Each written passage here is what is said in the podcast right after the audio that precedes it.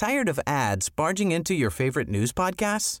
Good news. Ad-free listening is available on Amazon Music for all the music plus top podcasts included with your Prime membership. Stay up to date on everything newsworthy by downloading the Amazon Music app for free or go to amazon.com slash news ad free. That's amazon.com slash news ad free to catch up on the latest episodes without the ads. Heraldo Radio. La HCL se comparte, se ve y ahora también se escucha. El dedo en la llaga. Había una vez un mundo en el que nadie creía. Un país de historias inexplicables. Una nación con personajes asombrosos. Santo Tomás tenía razón. Hay que ver para creer. El México increíble, las verdades que duelen, la voz de los que callan, el dedo en la llaga. Infórmate, diviértete, enójate y vuelve a empezar. El Heraldo Radio presenta El Dedo en la Llaga con Adriana Delgado. ¿Cómo le va? Muy buenas tardes. Soy Samuel Prieto. Le saludo a nombre de Adriana Delgado y es son las 3 de la tarde en punto, tiempo del centro de México, hora de poner el dedo en la llaga. Vámonos con la titular de este espacio, quien realizó una entrevista muy importante con el diputado electo Tereso Medina. Eh, Tereso Medina, ah, vamos con ello.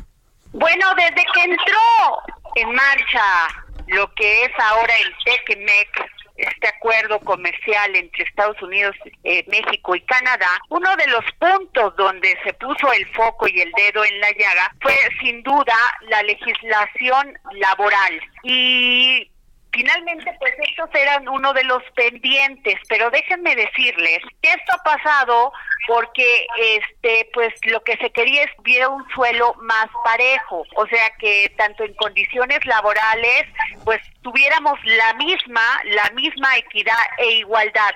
Sin embargo, esto, bueno, ha de, suscitado una serie de situaciones y condiciones propias en los, en algunas eh, empresas que pues finalmente eh, los trabajadores, y lo así lo ha dicho el presidente de la República, es que haya democracia sindical. Pero democracia no es quitar a uno para que te ponga, se ponga otro, sino que efectivamente se cumplan con estos acuerdos. Y para eso, pues tenemos este problema que se está dando, este conflicto laboral que se está dando en la planta de General Motor de Silao. Pero para hablar más de eso, quien conoce, y tengo mucho agrado de, de que nos haya tomado la llamada el diputado Tereso Medina, secretario general del Sindicato Nacional de la Industria Automotriz, Autopartes, Mecánica y Sidero Metalúrgico.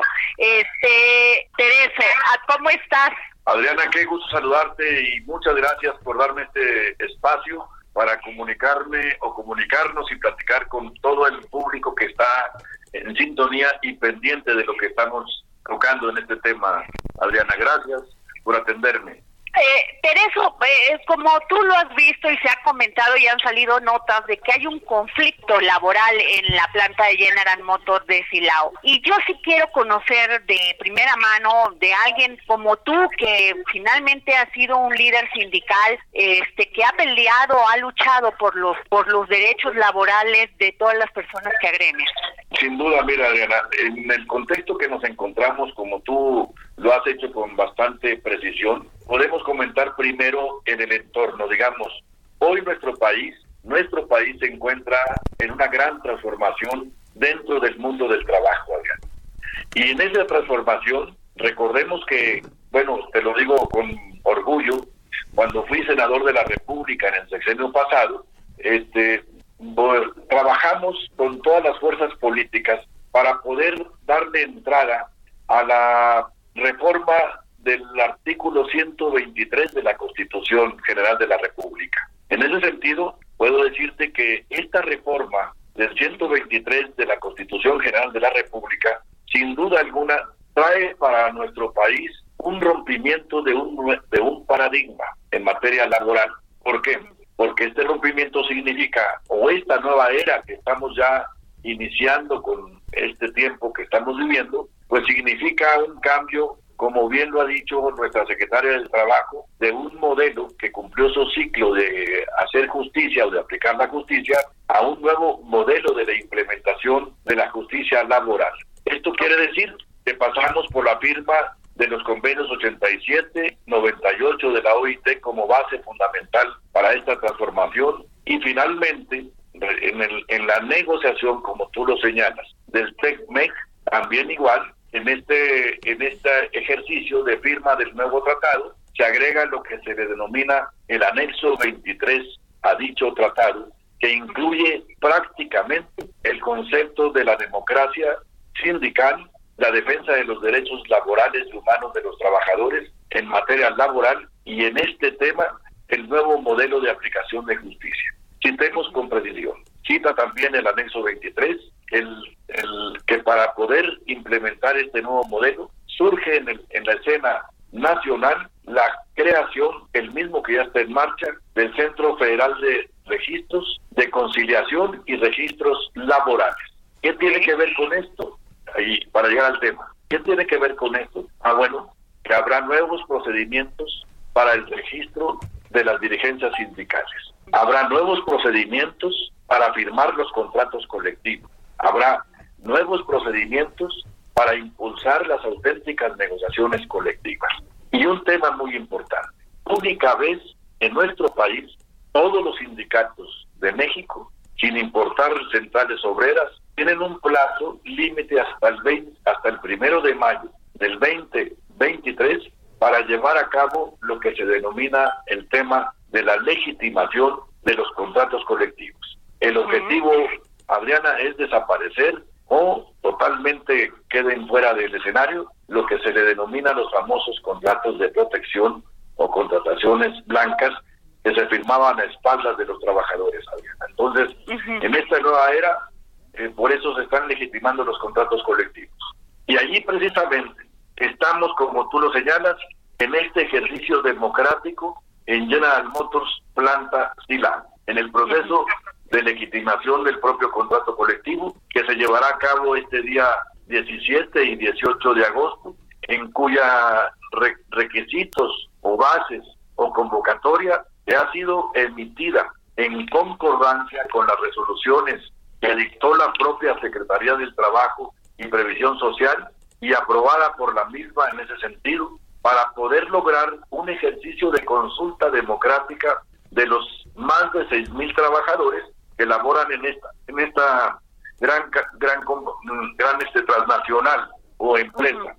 Y que dada su importancia Adriana pues eh, podemos decir que es un modelo único que atrae las atenciones internacionales y por supuesto las atenciones nacionales porque estamos dando un ejercicio de ejemplo frente al mundo de transparencia de democracia y de respeto a los derechos de los trabajadores para que en forma libre, secreta y directa ellos emitan su voto a favor o en contra de su propio contrato colectivo. Esto es muy importante resaltarlo, Adrián, porque, porque es un proceso que le compete al sindicato y para ello, de manera ejemplar, lo digo porque somos, es único el caso que estamos viviendo, quiero decirte entre paréntesis que hasta hoy el modelo laboral de sindicalismo responsable con justicia social que yo represento en el país, hemos legitimado más de 150 contratos colectivos, con el apoyo de, de decisiones positivas de los trabajadores con más del 90%. A diferencia del resto de las legitimaciones, este al que me refiero es único porque para poder aplicar la transparencia, en, el, en la democracia que estoy refiriéndome se va a llevar a cabo con la presencia de observadores internacionales de la Organización Internacional del Trabajo, con la presencia también de observadores de, del Instituto Nacional Electoral del INE, novedoso este proceso por cierto, y con la supervisión, vigilancia de los inspectores federales de la propia Secretaría del Trabajo y con la coadyuvancia del sindicato que yo represento en este sentido, Adriana. Entonces, con esto quiero decirte que somos eh, personas o dirigentes comprometidos con México. Creemos que el TECME le hace un bien a nuestro país. La democracia va a ser un proceso ejemplar y que estamos impulsándola por propio derecho para bien de los trabajadores, para bien de México y para bien de las relaciones comerciales que se tienen firmadas con Estados Unidos y el Canadá.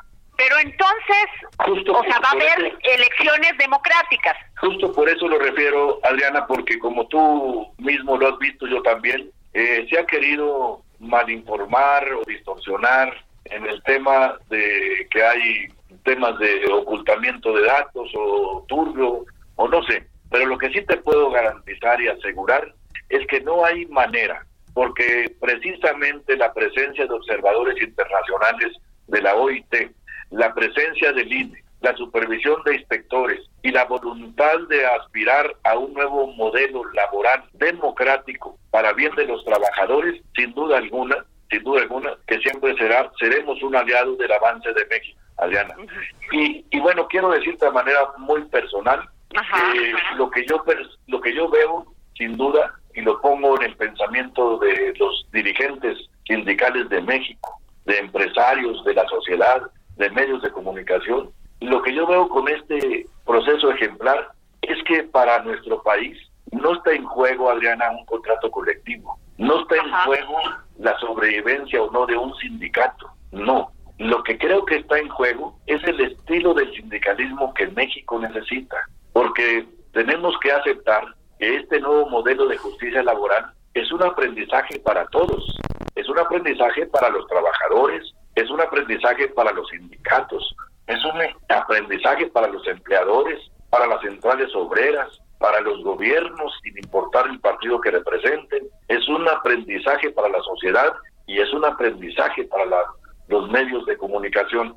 De manera que en este aprendizaje, a lo que le apostamos es que no se interrumpa el desarrollo y el crecimiento de México, que no se interrumpa la generación de empleos, que no se generen inestabilidades y que todos los actores del mundo del trabajo que participamos en este proceso veamos y cumplamos con el rol que nos corresponde. De manera que, en, respuesta concreta, Adriana, no hay tal intención de ningún tipo, sino al contrario, existe toda la disposición para hacer de este proceso un proceso ejemplar frente a los compromisos que tiene nuestro país con Estados Unidos y el Canadá. Pues me queda, nos quedó muy claro tu opinión, querido este diputado Tereso Medina. Gracias por estar con nosotros aquí en el dedo en la llaga. Te agradecemos mucho que nos hayas tomado la llamada. Al contrario, Adriana, el agradecido soy yo y me pongo a la orden siempre. Es nuestro platillo favorito el mundo del trabajo y el sindicalismo mexicano. Muchas gracias, Teresa Medina. Diputado Teresa Medina, gracias. Gracias, Adriana. Saludos. Pues vaya tema para poner el dedo en la llaga. Y déjeme le cuento uno más. Eh, tiene que ver con esta crisis que se dio en el tribunal, eh, en el Tribunal Electoral del Poder Judicial de la Federación. Y al respecto de esto, Adriana también platicó con el senador Israel Zamora. Veamos qué nos dice.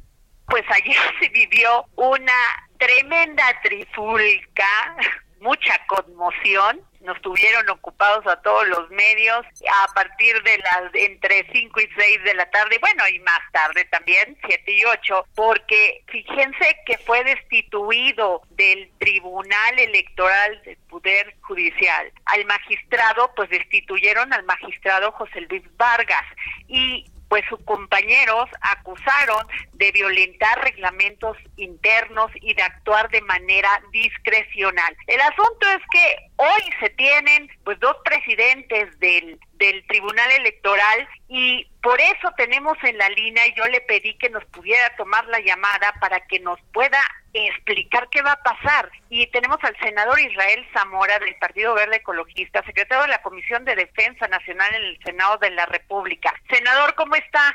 Hola Adriana, muy bien, muchas gracias. Tremenda trifulca, ¿eh? fíjate que fue algo muy sorpresivo, algo que nos sorprendió a todos, inclusive al parecer también a una de las magistradas, a la magistrada Mónica Soto, quien también manifestó a estar sorprendida porque no se le avisó de, de ese punto que se iba a tocar en la sesión que tuvieron ayer. Sin embargo, bueno, pues esto llevó a que si se interrumpiera la sesión, que se volviera a reinstalar la sesión y ahí, este, pues, eh, le dijeron adiós al magistrado José Luis Vargas. Claro, destituido como presidente, va a seguir siendo este magistrado, ¿no? Así es. Yo ahí considero, eh, no comparto esa opinión jurídica. Yo creo que el acto como se realizó pues podría tener vicios de inconstitucionalidad y de ilegalidad. ¿No? Porque la Constitución es la que establece el periodo que durarán los magistrados como presidentes.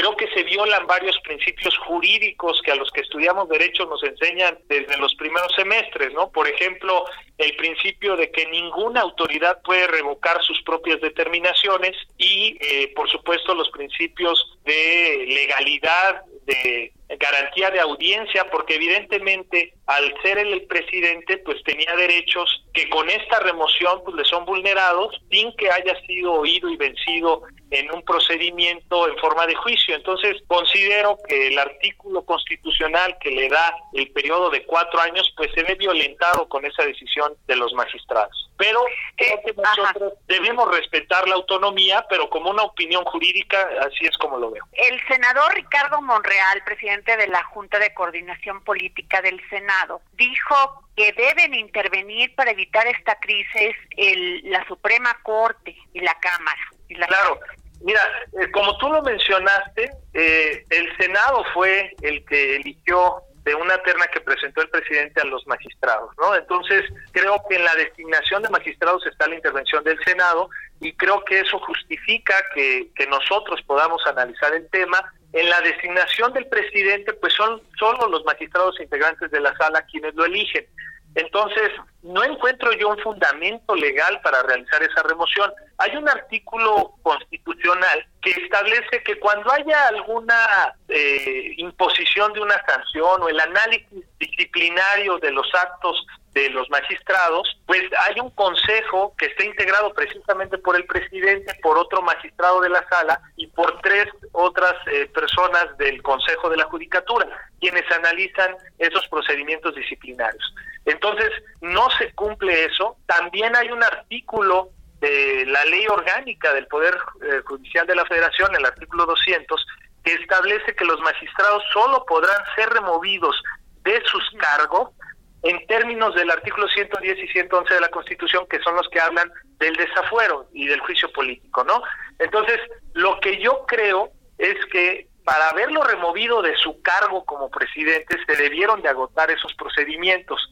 Entonces, insisto, es una cuestión constitucional en un en un hecho que no tiene precedentes, que llega en un mal momento porque el tribunal está resolviendo muchos casos controvertidos de las elecciones de junio pasado y creo que este elemento que se inserta ahora en esta discusión tiene tintes probablemente políticos porque ayer la, magistrada Mónica manifestó en la sesión que había diferencias personales que estaban traduciéndose en eso que ocurrió. Entonces, creo que todo eso abona incertidumbre no necesaria en este momento en lo que requerimos eh, de lo que requerimos, perdón, es certidumbre.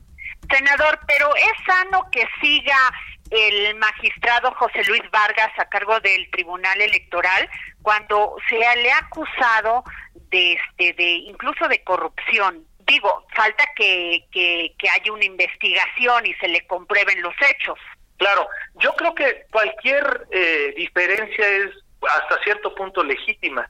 Yo puedo estar en desacuerdo con con el presidente y con otros integrantes aquí, compañeros senadores, pero creo que el problema no es ese, sino que se está destituyendo sin seguir los procedimientos formales que establece la ley. Yo creo que cualquier magistrado de los que ayer manifestaron su inconformidad pueden hacerlo. No creo que sea eh, incluso sano limitarlos a que lo hagan o a que se expresen. Simplemente lo que considero muy importante es que deben agotar los procedimientos legales que están previstos tanto en la Constitución como en las leyes reglamentarias. Ahora, lo que sí es terrible es el daño que le hacen a la institución, porque marca un mal precedente de un tribunal tan importante como es el Tribunal Electoral Federal. Entonces, ¿usted considera qué va a pasar? Porque la confianza radica en sus decisiones Sí, creo que es una crisis institucional grave, porque como te comentaba, muchos juicios ahorita en donde hay dos partes en esos juicios, pues quedan en la incertidumbre de si esto va a hacer que las decisiones se tomen más bien por una cuestión personal, ¿no? Entonces, no abona la certidumbre que deben de tener las partes que ahorita ya están en un conflicto y que precisamente ese conflicto se, eh, se subió a la sala superior para que lo analizara. Entonces, sí crea mucha incertidumbre en todas las partes que están litigando asuntos que está conociendo esa sala superior. Pero bueno, sin duda, ¿qué va a pasar? ¿Va a tomar este eh, ese cargo el, eh, el otro magistrado? ¿Qué va a pasar con las denuncias que tiene el magistrado que, que quitaron de la UIF y de la Fiscalía?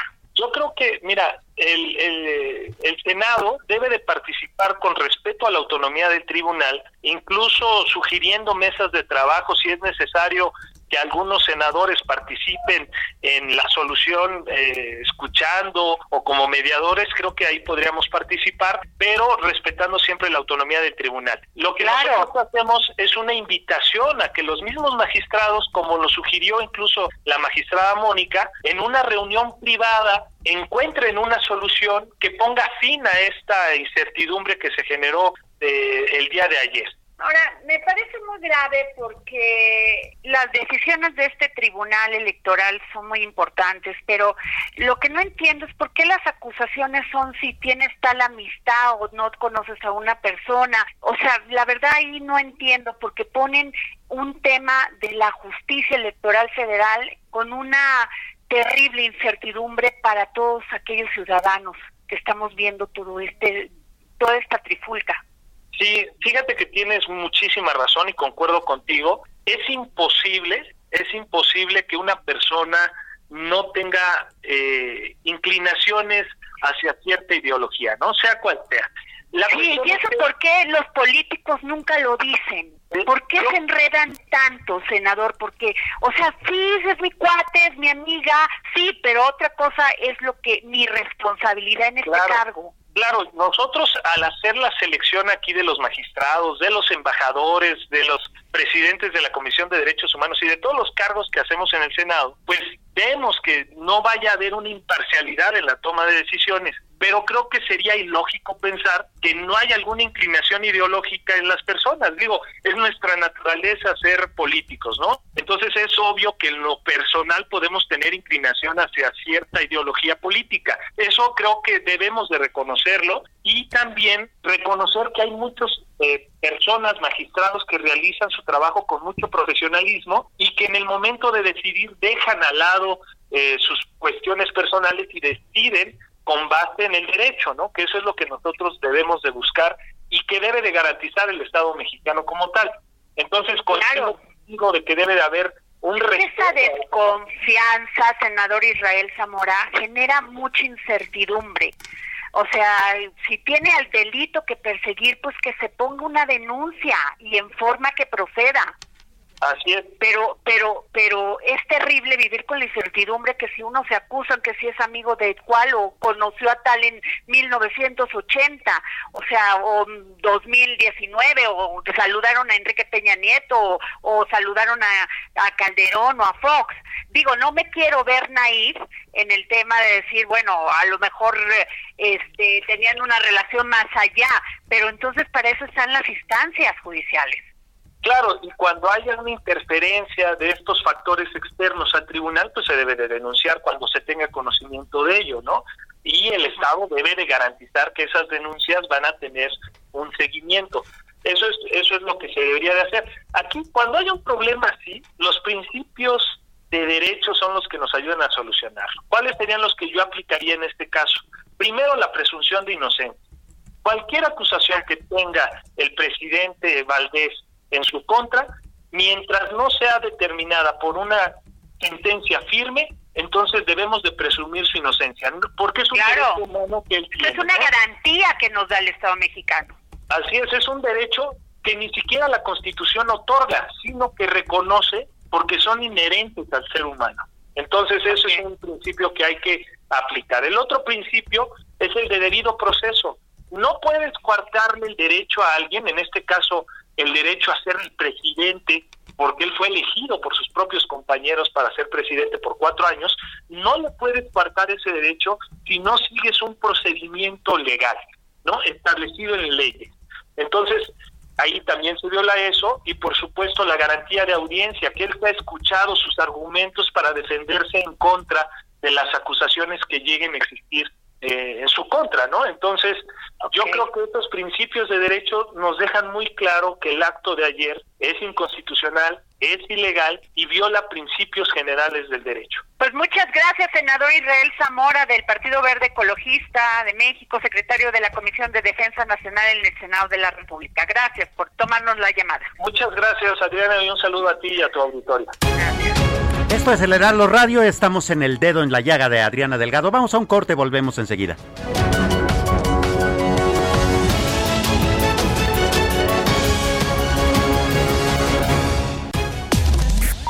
Sigue a Adriana Delgado en su cuenta de Twitter arroba Adri Delgado Ruiz. Además, te invitamos a enviar tus opiniones y comentarios en texto o por mensaje de audio a través de WhatsApp al 55 2544 3334. Y si quieres escuchar El Dedo en la Llaga de El Heraldo Radio, en cualquier momento y donde quiera que te encuentres, descarga el podcast disponible en Spotify y iTunes. Heraldo Radio, la H que sí suena y ahora también se escucha.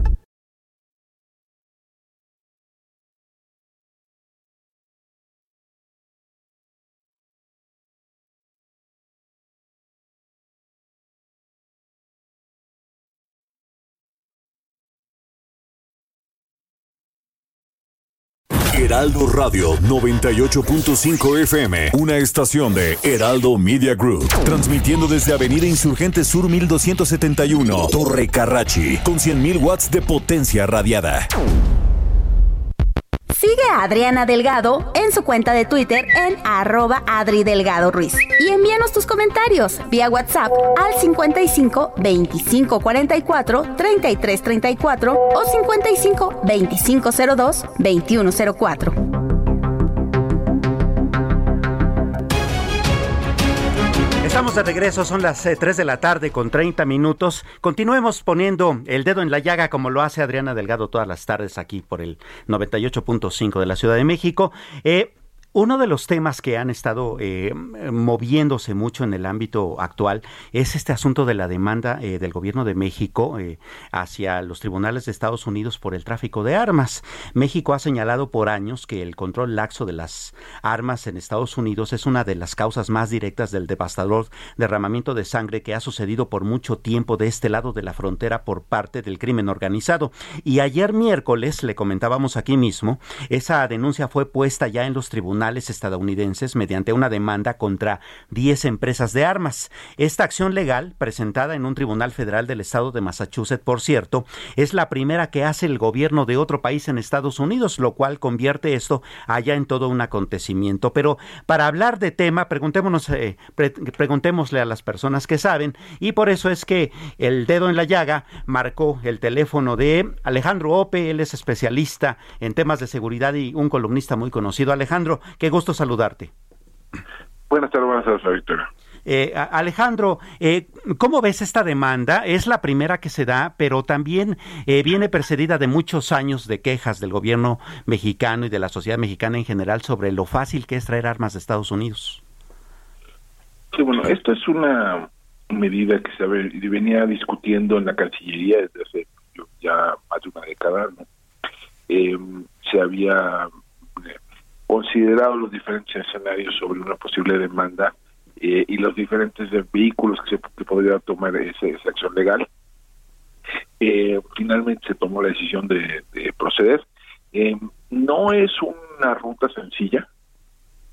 la, la industria, los fabricantes y distribuidores de armas en Estados Unidos están protegidos por una legislación especial, la ley para la protección del comercio legal de armas de 2005, que limita la responsabilidad civil de ese sector, ¿no? de los fabricantes y distribuidores de armas.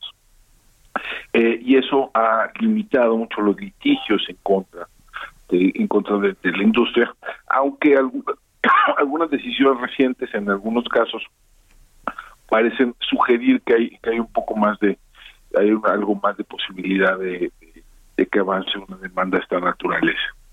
Eh, pero de cualquier manera habrá que ver habrá que ver qué decir los tribunales.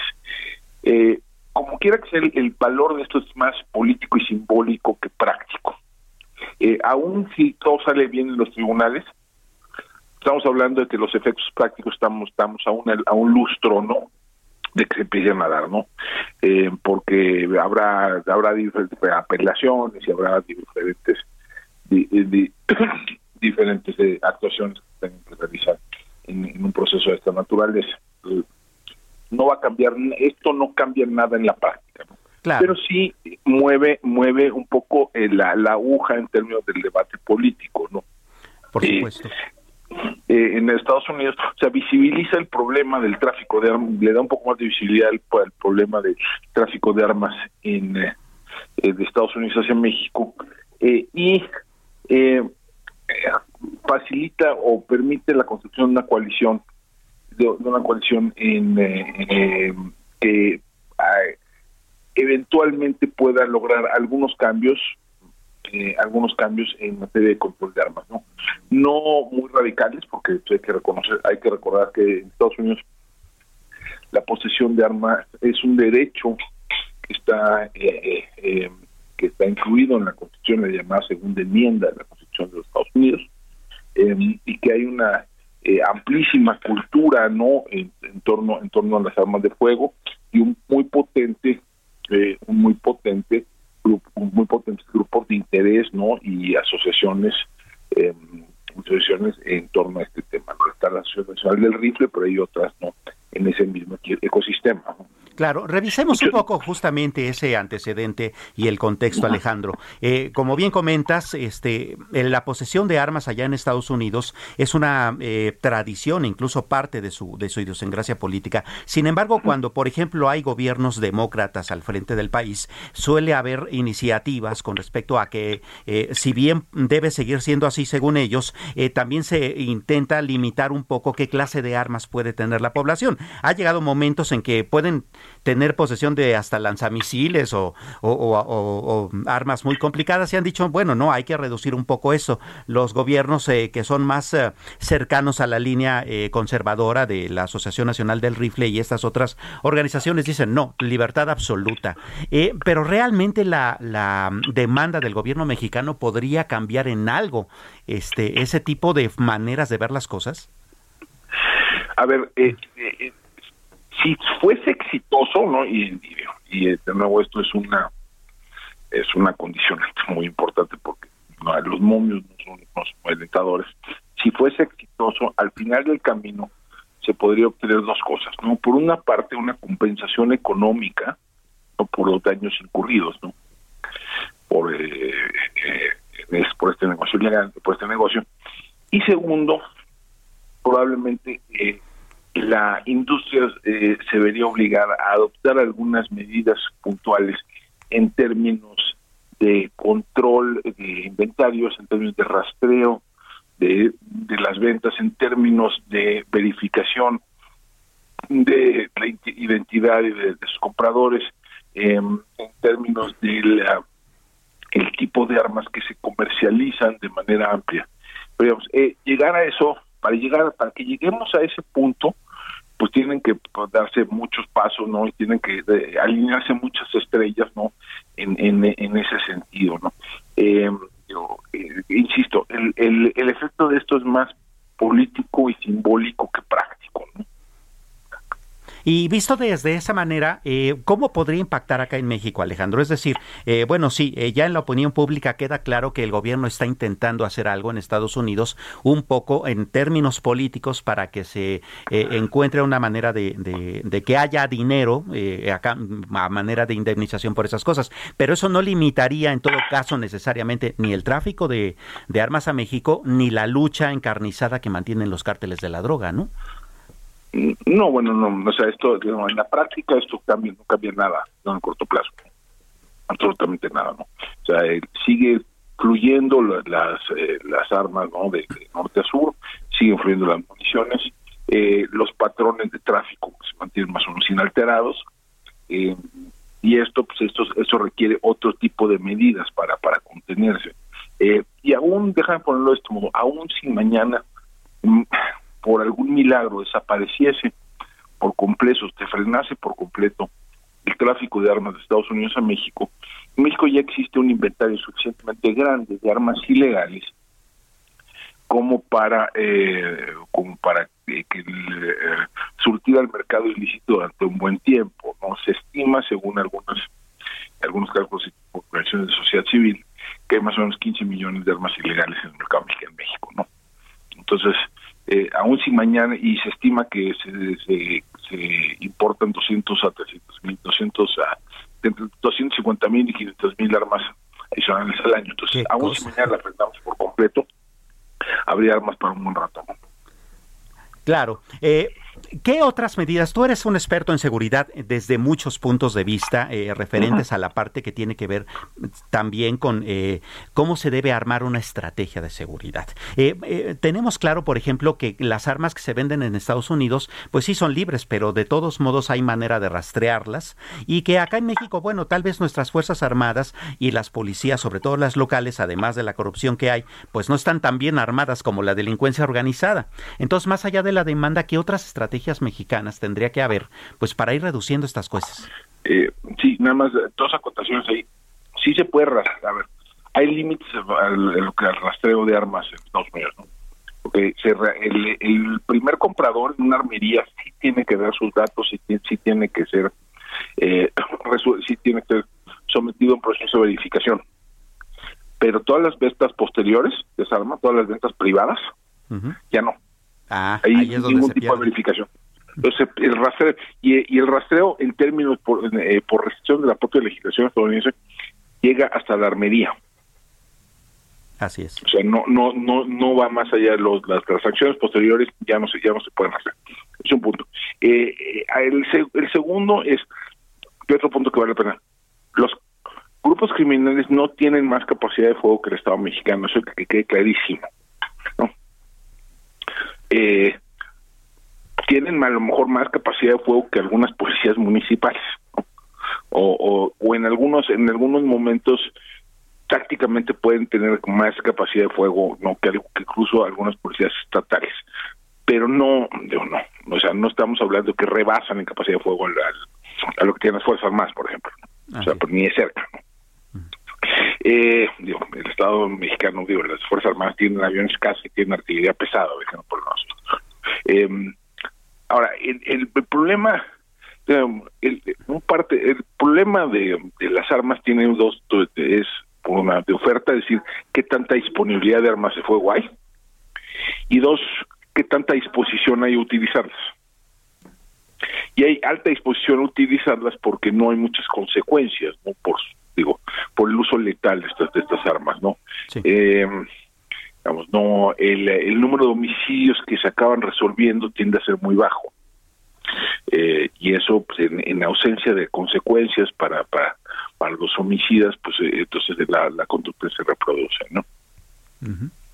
Entonces tiene que ver más bien con toda una estrategia incluso de eliminar impunidad y, y, eliminar una serie de otras cuestiones que tienen que ver más bien con la libertad que tienen los eh, criminales para poder actuar.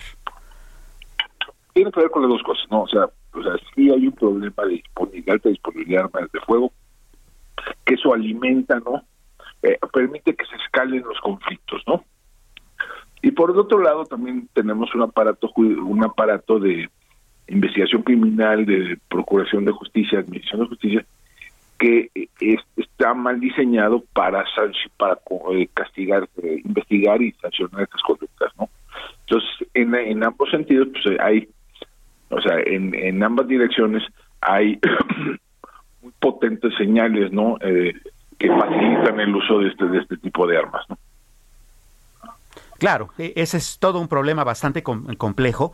Este, y hay dentro de la inteligencia mexicana, eh, tal vez de la Guardia Nacional o de las policías estas que son muy especializadas en las cuestiones tecnológicas, alguna manera de que aquí se rastreen ese tipo de cosas y entonces poder hacer estrategias que vayan más allá de enfrentar armas con armas, sino más bien inteligencia contra armas?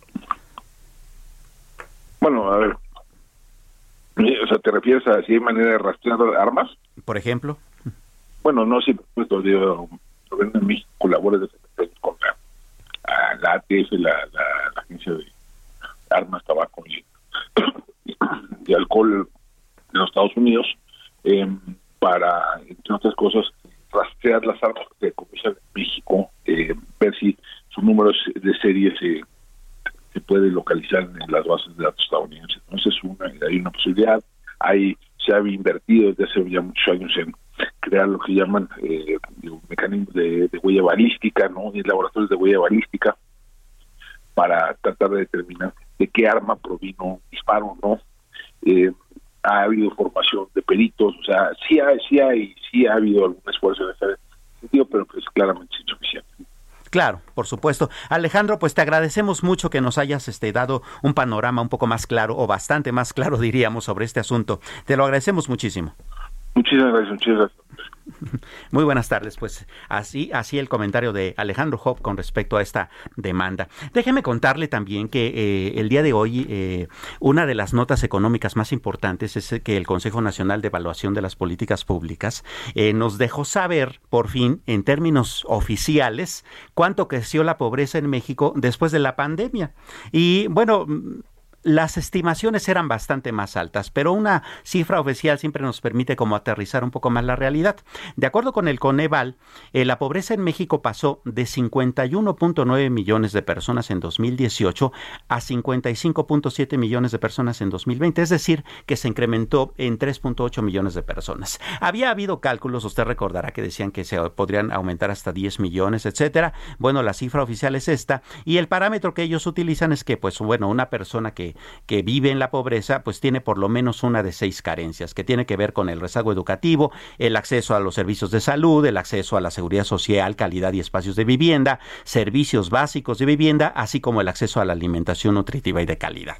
Bueno, no solamente calcularon eso, sino que también resulta que las personas que viven en extrema pobreza pasaron de ser 8.7 millones a 10.8 millones de personas. Así es de que, bueno, ahora la política social estará ya teniendo un una idea más clara de cómo, de cómo moverse en los próximos años, considerando además que este mismo informe dice que si eh, el dinero que ha estado fluyendo en las políticas de desarrollo social del gobierno del actual presidente Andrés Manuel López Obrador no se hubiera utilizado, entonces habría dos y medio millones más de personas en la pobreza. Bueno, entonces la, eh, el balance parece ser más o menos positivo, aunque por supuesto y claramente insuficiente.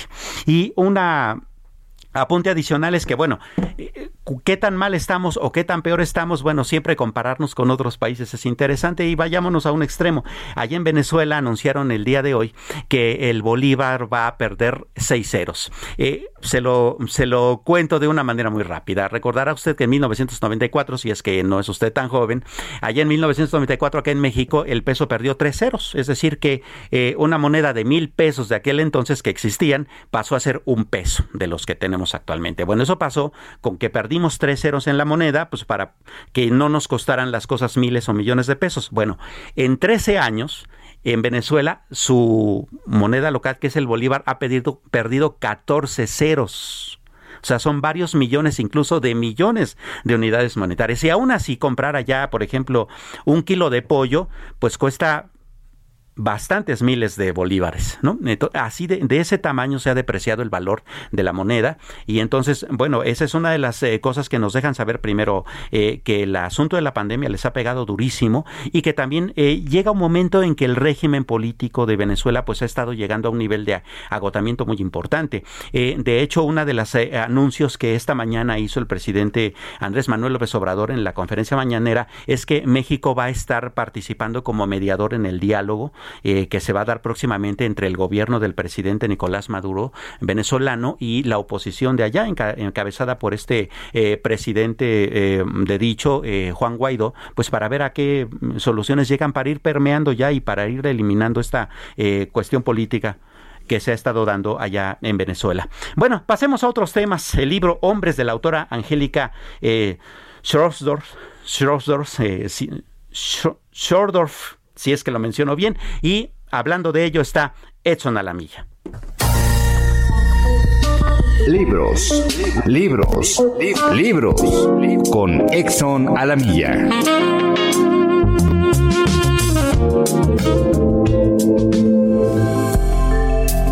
Gracias, querida Adriana, y hablemos del libro de la semana, publicado por Periférica y Errata Naturae con una extraordinaria precisión en el estudio de los personajes y un estilo directo y sin rodeos. Angélica Shodorov narra en la novela Hombres, otra de sus grandes novelas autobiográficas, a la altura de Tú no eres como otras madres, la educación sentimental de una hermosa joven que alcanza su madurez entregada a la furia de vivir, sobrevivir y tal vez revivir. Evelyn Clausen, la turbadora protagonista de esta novela, es hija de un padre alemán y madre judía, y su infancia se desarrolla en pleno ascenso del nazismo. No solo es un personaje construido con partes de la vida de la propia autora y de otras mujeres a las que conoció en su juventud, sino toda una figura de carne y hueso, una verdadera mujer que pierde su candidez, su inocencia y se lanza a vivir ávida e intensamente, sin ninguna preocupación moral, para ahuyentar todos esos miedos que la acechaban desde muy niña. Los hombres, los distintos hombres que pasan por su vida, este libro es un perfecto estudio de muchos tipos de hombres, son tan solo el medio para evadirse de la dura realidad, de la persecución y del hambre. Estos hombres que siempre ocupan una posición de poder y lo ejercen, van convirtiéndose gradualmente en el único universo de Evelyn. Les pide amor, pasión y la posibilidad de huir, tal vez de su madre, de sus propios deseos, tristezas y necesidades. Aunque casi todos ellos, víctimas también del egocentrismo de la joven, le resultan decepcionantes. Experimentamos un extraño apego por el personaje de Evelyn, alter ego de la autora, porque en todo momento la sentimos viva, angustiada, desgarrada, una víctima culpable de la Alemania derrotada, una joven perdida tanto en las calles arrasadas por los bombardeos como en los salones de baile y las villas de lujo. En muchas novelas de aprendizaje, la protagonista es una joven opacada, discreta y estudiosa, pero Evelyn es muy distinta, aunque también muy autocrítica. La frescura y la agudeza de su voz nos arrastran sin remedio hasta los conmovedores capítulos finales de esta gran novela. Adriana querida, un ejemplar de esta novela, la primera persona que te escriba a tu Twitter, Adri Delgado Ruiz. Muchas gracias, Adriana. Pues ya escuchó usted, escriba al Twitter de Adriana Delgado, Adri Delgado Ruiz, y gánese este, este libro bastante interesante. A otros temas. Roberto San Germán y los deportes, al estilo del dedo en la llaga, con Adriana Delgado.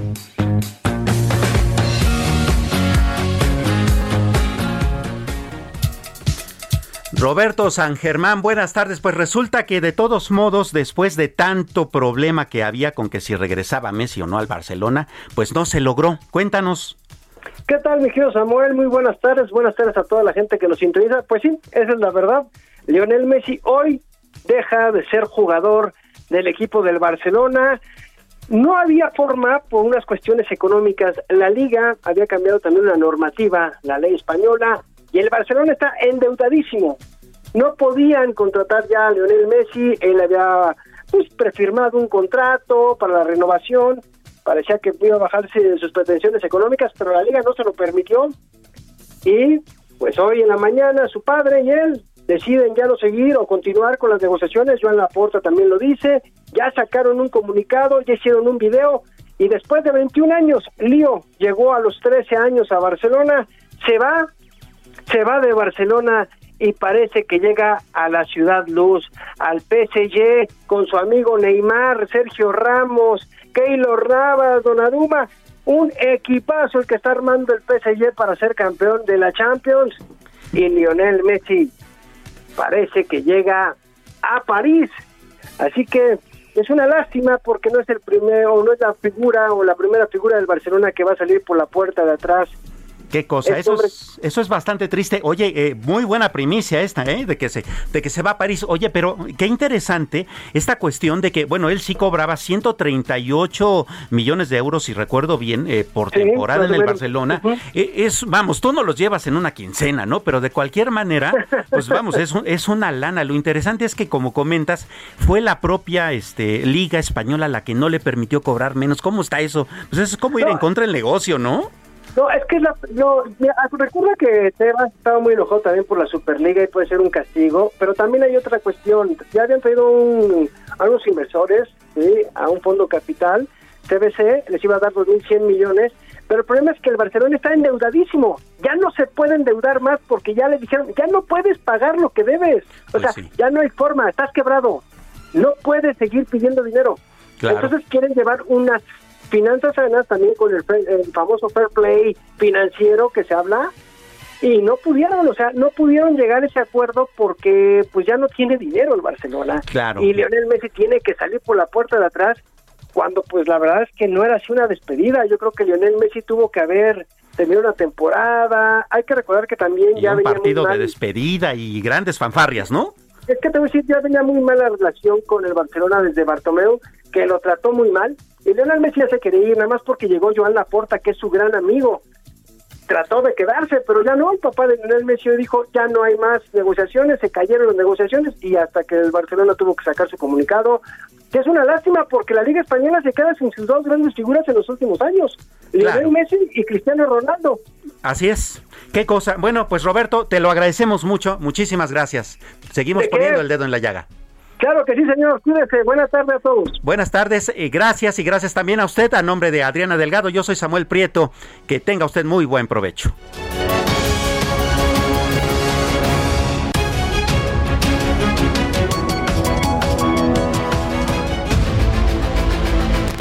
El Heraldo Radio presentó El Dedo en la Llaga con Adriana Delgado. Heraldo Radio. Tired of ads barging into your favorite news podcasts? Good news. Ad-free listening is available on Amazon Music. For all the music plus top podcasts included with your Prime membership. Stay up to date on everything newsworthy by downloading the Amazon Music app for free or go to amazon.com slash news ad free. That's amazon.com slash news ad free to catch up on the latest episodes without the ads.